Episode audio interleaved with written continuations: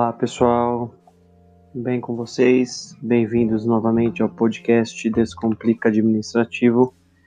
Estamos aí no nosso terceiro capítulo do livro Descomplicando Direito Administrativo, o exame da OAB e concursos, tratando sobre atos administrativos.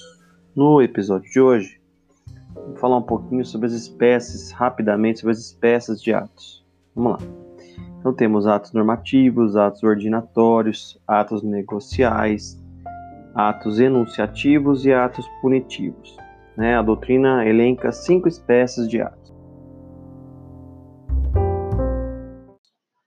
Os atos normativos são aqueles que contêm um comando geral né, para cumprimento de uma lei.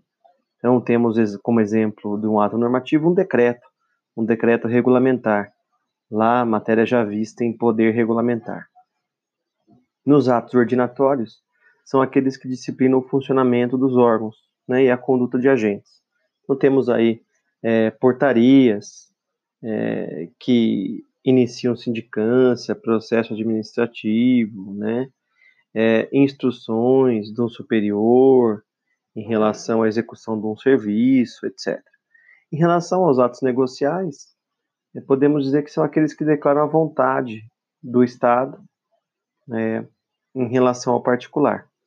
Então temos aí como exemplo uma licença, né, uma autorização, é, uma licença para construir, uma autorização para colocar mesinha na calçada, um bar, por exemplo, né?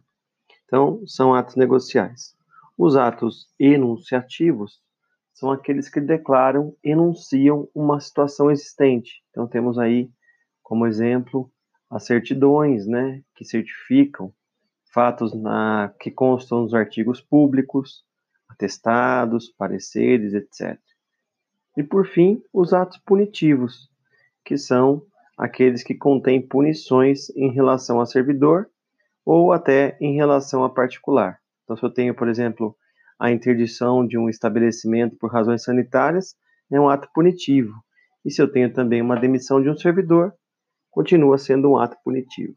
Então, a doutrina arrola, elenca esses cinco tipos ou espécies de atos administrativos: normativo, ordinatório, negocial, enunciativo e punitivo. Tá bom? Espero que tenham entendido. Nos vemos no próximo episódio. Forte abraço a todos.